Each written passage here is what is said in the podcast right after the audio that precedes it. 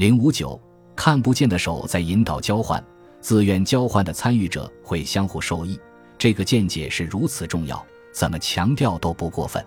它的重要推论就是，在自由竞争的经济中，那些想为自己谋取更多利益的人，仿佛被一只看不见的手引导着去造福他人。为什么会这样？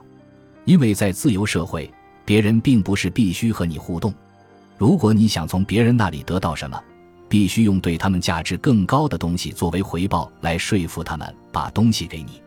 用美国著名经济学家、乔治梅森大学教授沃尔特威廉姆斯的话来说，在自由市场，你通过服务他人来为自己谋取更多利益。你不必关心他，你只需为他服务。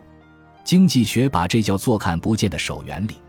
一七七六年，亚当·斯密在其著名的《国富论》中这样阐述：虽然从事商业活动的人可能盘算的只是他自己的利益，但在这个场合。像在其他许多场合一样，他受一只看不见的手的指导，去尽力达到一个并非他本意想要达到的目的，即促进公共利益。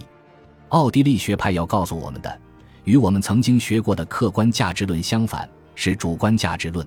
这些物品没有什么内在的本质的价值，只有人对它的主观判断。你觉得它有价值，它就有价值；你觉得它没有价值，它就没有价值。那么。这两种不同的价值观，到底哪一种对我们理解这个世界更有帮助、更好使呢？